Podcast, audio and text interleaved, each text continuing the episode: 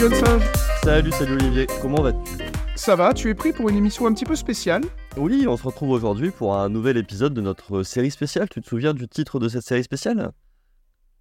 Les voies du digital learning. Objectif des voies du digital learning, un épisode à chaque fin de mois pour euh, interviewer des invités qui viennent euh, et qui gravitent, on va dire, autour du monde du digital learning.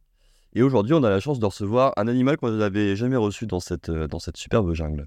Non, un animal un petit peu particulier qui a la, la faculté de se fondre dans un environnement. Un caméléon. Et c'est toi, Clément, qui m'a fait rencontrer cet animal extraordinaire. C'est vrai, c'est vrai. Euh, bah, je vais la laisser se présenter puisque je la vois trépigner euh, derrière son, son micro. On accueille aujourd'hui Aurélia. Bonjour Aurélia. Bonjour. Bonjour. Euh, oui, donc je suis un, un caméléon qui se fond dans son environnement, mais qui aussi est capable d'adapter sa couleur euh, pour communiquer. C'est un petit peu ce que je fais dans les organismes de formation. Je m'adapte pour mieux écouter et mieux communiquer. J'ai la chance de travailler avec Aurélia sur diverses euh, missions liées à la digitalisation de la formation. On, aura l'occasion d'en discuter un petit peu pendant, cette, euh, pendant cet épisode. J'ai tenu à l'inviter aujourd'hui puisque bah, elle va nous raconter un petit peu ce qu'elle fait. Et puis, et puis vous allez voir que ça va faire beaucoup de sens avec cette série spéciale des voies du digital learning. Est-ce que tu peux nous expliquer un petit peu Aurélia ce que tu fais au quotidien Ouais, c'est quoi le métier d'un caméléon? Alors, euh, d'un caméléon, j'ai pas toutes les subtilités, mais euh, le mien, donc, euh, je mm, suis responsable du pôle conseil dans une société basée à Lyon qui est spécialisée dans le digital learning, de l'accompagnement et du conseil auprès d'organismes de formation et d'entreprises à la production de modules de formation digitaux. Dans ce cadre, euh, je mène plusieurs missions de conseil de différents types, donc accompagnement à la digitalisation, ce, qui nous concerne aujourd'hui, mais euh, j'aide aussi parfois les entreprises à définir leur dispositif de formation et euh, aussi je les aide à acquérir euh, des LMS, outils assez utiles en formation. Concrètement, qu'est-ce que veut dire accompagner à la digitalisation un organisme de formation? Grosso modo, j'accompagne sur bah, des durées assez variables, sur euh, trois phases principales euh, les, organismes. Une première phase de diagnostic, donc euh, finalement, d'un point de vue digi- digitalisation, où en est l'organisme de formation. Dans un deuxième temps, je co-construis avec eux un plan d'action, c'est-à-dire que si le diagnostic a montré qu'il y avait certaines lacunes sur certains points de la digitalisation, bah, on va décider ensemble des actions prioritaires et intéressantes à mener pour l'organisme. Et enfin, euh, je les accompagne à mettre en œuvre ce plan d'action. Donc c'est une phase qui est un peu plus longue et assez intéressante car concrète. Je ne sais pas si vous voulez que je donne un exemple de mission. euh, Ah, J'adore les caméléons qui font les questions et les réponses. Ça va être un podcast génial. Non, merci, euh, c'était très clair. Euh, en résumé, globalement, accompagner un organisme de formation dans tout ce qui est digitalisation, c'est trois phases. Une phase de diagnostic, une phase de plan d'action, et ensuite on met ça en place très concrètement. Et j'imagine que tu le fais avec tes, euh, avec, euh, tes compétences de caméléon, mais aussi avec les compétences de, de ton entreprise et tes collègues. Exactement, Olivier? Qui sont très riches. C'est quoi, Aurélia, pour toi, la digitalisation? Un gros mot. La digitalisation, c'est simplement pour moi l'utilisation du digital euh, sur différents aspects. Là, en formation, ça va être l'utilisation du digital ben, dans mon dispositif de formation, mais aussi dans ma- la gestion de ma formation et euh, aussi dans ma communication avec les apprenants. La, digitalisation, c'est un avantage, c'est bénéfique. Ça permet de créer du lien avec les apprenants, ça permet de euh, renforcer mon apprentissage. Enfin voilà, c'est quelque chose de bénéfique et qui a trait euh, au digital, donc au digit quoi. Et les organismes de formation, j'ai plein de questions qui, qui vont arriver. Je sens qu'Olivier aussi en a plein, je le vois bouillir. Les organismes de formation que tu accompagnes, si, ils en sont où concrètement là? Parce que euh, nous, on est. Bon, tu le sais, hein, dans Rendez-vous Digital, on parle des outils du digital learning depuis, euh, depuis maintenant un peu plus de deux ans. Donc on a cette vision, bah, je pense, assez avancée de la digitalisation euh, en général. Mais toi, les organismes de formation que tu accompagnes, déjà, ils sont dans quel secteur? Est-ce qu'ils sont dans différents secteurs? Et comment tu jaugerais, entre guillemets, leur niveau de digitalisation? Où ils en sont concrètement, quoi? Alors, les organismes que j'accompagne euh, évoluent dans différents secteurs. À titre d'exemple, ça peut être la santé, le sanitaire et social, la sécurité, le tertiaire, le français langue étrangère, voilà, enfin, il y a beaucoup Super de varié. secteurs, oui, c'est très varié. Et ce sont des organismes plus ou moins grands en termes de volume d'un point de vue équipe, mais aussi d'apprenants. Donc finalement, le niveau de digitalisation varie beaucoup en fonction de la taille de l'organisme. de manière assez intuitive, les petits organismes de formation sont moins avancés, quand les grands organismes de formation avec des équipes dédiées disponibles sont un petit peu plus avancés. Quand tu dis moins avancé ou plus avancé, euh, tu peux nous donner un, exemple de moins avancé ou de plus avancé Par exemple, euh, si, on, va directement dans les, dans les outils, les petits organismes de formation ont tendance à ne pas avoir encore de plateforme de diffusion de la formation parce que c'est pas pertinent avec le nombre d'apprenants qu'ils accompagnent. Par contre, si je vais dans des grands organismes de formation, oui, là, il y a des plateformes de diffusion de la formation, des choses qui sont mises en place depuis un certain moment et qui fonctionnent. Et est-ce que tu as vu une différence avant et après Covid? Parce qu'on dit toujours le Covid, finalement, euh, ça a changé la digitalisation. Est-ce que tu as vu une différence avant-après On dit surtout très souvent que le Covid a accéléré la digitalisation. Et donc là, ton avis nous intéresse parce que euh, bah, pour avoir fait des missions avec toi, je ne suis pas si sûr, mais bon, vas-y, je te laisse. Euh, non, mais alors, euh, tous les organismes de formation, en phase de diagnostic, il y a une, partie d'écoute très importante. Donc, on va mener des entretiens avec euh, les différents corps de métier, donc formateurs, concepteurs, coordinateurs. Et l'ensemble, hein, il n'y en a pas un qui a manqué, m'a dit que le Covid avait vraiment accéléré en effet la digitalisation, mais de manière euh, assez imprévisible et du coup ils se sont retrouvés à utiliser plein d'outils qu'ils ne maîtrisaient pas. Euh, après euh, le Covid, donc dans les mois qui ont suivi, ils se demandaient pourquoi finalement ils avaient utilisé cet outil. Bah justement, j'avais accompagné un petit organisme de formation dans la sécurité qui avait essayé un LMS, enfin qui avait installé un LMS pendant le Covid pour le désinstaller six mois après parce qu'en fait ça marchait pas et ils avaient eu quelques connexions sur cet LMS. Donc voilà, le, Covid a en effet vraiment accéléré l'utilisation des outils digitaux.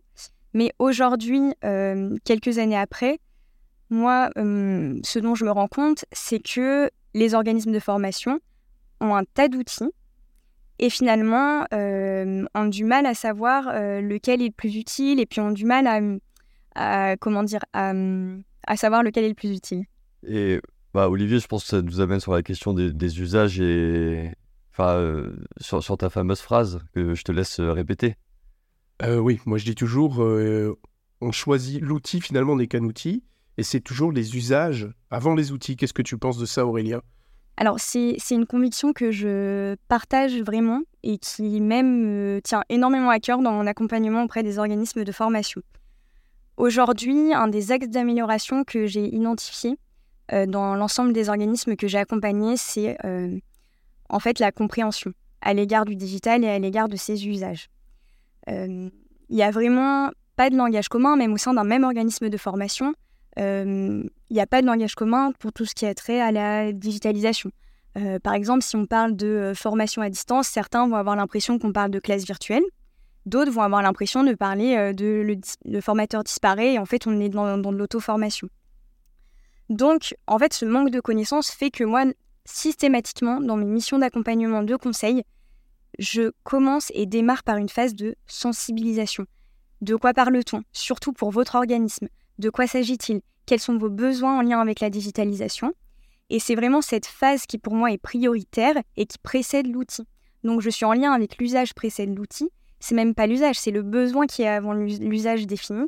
Et c'est euh, extrêmement, extrêmement important euh, pour moi et je le mets en place et finalement, ça marche bien parce que ça a aussi euh, l'intérêt de fédérer les équipes. La définition de la digitalisation par l'organisme de formation a justement été construite par l'organisme.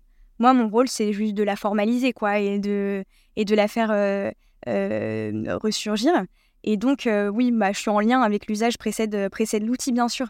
Et, justement, ce qui est arrivé pendant le Covid, c'est on a fait l'outil, on a pris l'outil avant l'usage, et donc en fait, ça n'a pas fonctionné si tu devais donner euh, trois conseils à un petit OF, parce que tu sais, beaucoup de nos auditeurs, ce sont bah, des petits OF qui peuvent même carrément être une personne. quoi. Si tu devais donner trois conseils, moi je dis trois, mais tu peux, tu peux en mettre moins en plus, à un petit OF qui veut digitaliser. D'accord? Dis-moi un peu, qu'est-ce que tu leur dirais pour commencer une digitalisation? C'est quoi tes trois premiers conseils? Un petit OF. Hein Alors, ça tombe bien parce que j'en ai, j'en ai beaucoup accompagné. Euh, le premier, c'est de prendre conscience. Finalement, pour un secteur d'activité, pour euh, mes typologies de formation et pour mon public cible, euh, qu'est-ce que la digitalisation? En fait, qu'est-ce que ça va me permettre? Est-ce que je veux utiliser la digitalisation pour les former? Ou pour communiquer avec eux? Ou pour approfondir leurs connaissances? Donc voilà, le premier point, c'est prendre conscience de l'intérêt que ça a. Le deuxième point, c'est sur cette base, aller un peu plus en profondeur dans justement l'usage qui va derrière. C'est définir les usages et aussi les prioriser. Et finalement, la définition de ces usages, moi, va me permettre de leur recommander des outils opportuns. C'est de vraiment associer l'usage à l'outil et de pas se dire ah bah moi je vais aller dans le métaverse. Non, réfléchir à pourquoi tu vas aller dans le métaverse et finalement comment ça te sert. Donc ça, c'est le deuxième conseil. Et le troisième, euh, qui est très important pour moi, c'est de dédier du temps et des ressources. Parce qu'en fait, ça ne peut pas se faire tout seul. Et généralement, c'est un problème, notamment dans les petits organismes de formation qui ont déjà énormément de travail et qui font d'ailleurs un travail formidable à l'égard des apprenants. Mais voilà, euh, si on veut digitaliser, il faut du temps, il faut des ressources et il faut, euh, il faut le prendre. C'est sûr que c'est bah, pour avoir fait certaines missions avec toi, comme je disais, on se retrouve des fois dans des organismes de formation où on pense que la digitalisation, ça va être quelque chose qui se fait un petit peu comme ça en claquant des doigts. Euh, je dis assez régulièrement que digitaliser des formations, pour digitaliser, je sais pas, 5 ou 10 minutes, ça peut prendre euh, une à deux journées. Selon bien sûr ce qu'on va faire à côté, mais pour donner un ordre de grandeur et pour pouvoir aussi permettre aux personnes qu'on a en face de nous de se, euh, ouais, bah, d'avoir ouais, tout simplement un ordre de grandeur et de pouvoir jauger et, juger finalement du temps qu'on va devoir passer sur la digitalisation.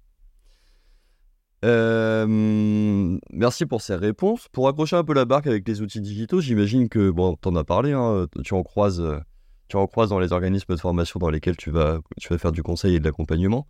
Euh, c'est quoi, toi, tes top 3 des outils? Alors, soit ceux que tu croises le plus, soit ceux qui ont, selon toi, le plus d'intérêt, à la fois pour les apprenants, des concepteurs ou les ingénieurs pédagogiques? Vaste sujet. ce que je croise le plus varie en fonction de la taille de l'organisme de formation. C'est-à-dire que dans les petits organismes de formation, ce que, je croise le plus, bah, c'est Excel.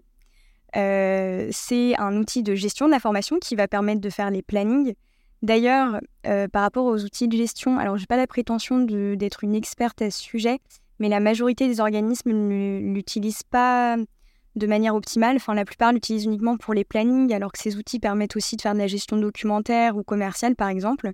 Et aujourd'hui, c'est surtout euh, centré sur la gestion administrative. Et enfin, dans les petits organismes aussi, j'ai souvent croisé des espaces partagés type euh, SharePoint ou ou euh, des clouds qui ont été mis en place justement pour communiquer avec les apprenants. Ça, c'est un besoin qui est très important et ils essayent d'y répondre avec ces outils. Dans les plus grands organismes de formation, toujours en termes de volume, d'équipes et d'apprenants, ces outils sont présents, mais il y a aussi beaucoup d'outils de conception de la formation finalement. Donc, Geniali, Rise, ça m'arrive aussi de voir du storyline et des maîtrises au sein des organismes de formation et ils ont euh, des plateformes de diffusion de la formation. Beaucoup euh, Moodle, par exemple. Ce qui est intéressant, et je l'avais presque oublié, c'est que tu nous rappelles que la digitalisation, c'est pas que de l'animation. Et moi, je fais beaucoup d'animation et j'ai presque oublié que la digitalisation, c'était de la gestion, de la communication, de la diffusion. Et ce qui est intéressant dans ce que tu me dis, et tu me dis si j'ai me suis, j'ai pas bien compris, mais tu me dis finalement les petits organismes de formation, ils sont d'abord sur la digitalisation comme outil de gestion voilà, du côté pratique. Et les organismes, et que l'étape numéro 2, c'est presque l'animation. Et c'est vachement important parce que quand on travaille sur l'animation, on se dit, bah, c'est ça le cœur. Bah non, euh, la formation, c'est aussi beaucoup d'administratif. Oui, bah, l'animation se fait encore beaucoup en présentiel. En tout cas, dans les organismes de formation que j'ai accompagnés. Et, digital, et avec un peu de digital ou finalement Le niveau dépend. Euh, euh, oui, forcément, il y a un support digital. Euh, type PowerPoint, mais avec plus ou moins d'interactivité, quoi. Donc ça, ça dépend. Mais aujourd'hui aussi, il y a plein de, il y a plein d'organismes de formation qui tentent de passer d'une formation purement présentielle à une formation hybride. En fait, c'est des solutions qui marchent bien. Bah, par exemple, en français langue étrangère, là, j'accompagne deux organismes de formation qui, justement, sur ces notions de base du français, se rendent compte que bah, finalement, un module de, de formation digitale peut aider l'apprenant. Et en fait, euh, s'il consulte ce module avant de venir euh, en présentiel dans la salle de classe, ça aide vachement euh, sa compréhension et puis aussi le dialogue avec le formateur en session. Donc dans ces petits OF, on en est à cette prise de conscience de l'intérêt du digital en fait, c'est ça? Oui, oui, ah, et, pour le coup, ça, je, crois ne pas l'avoir encore abordé, mais il y a une vraie prise de conscience. Hein. Et, surtout, il y a une prise de conscience parce que c'est nécessaire pour garder du lien avec les usages des apprenants.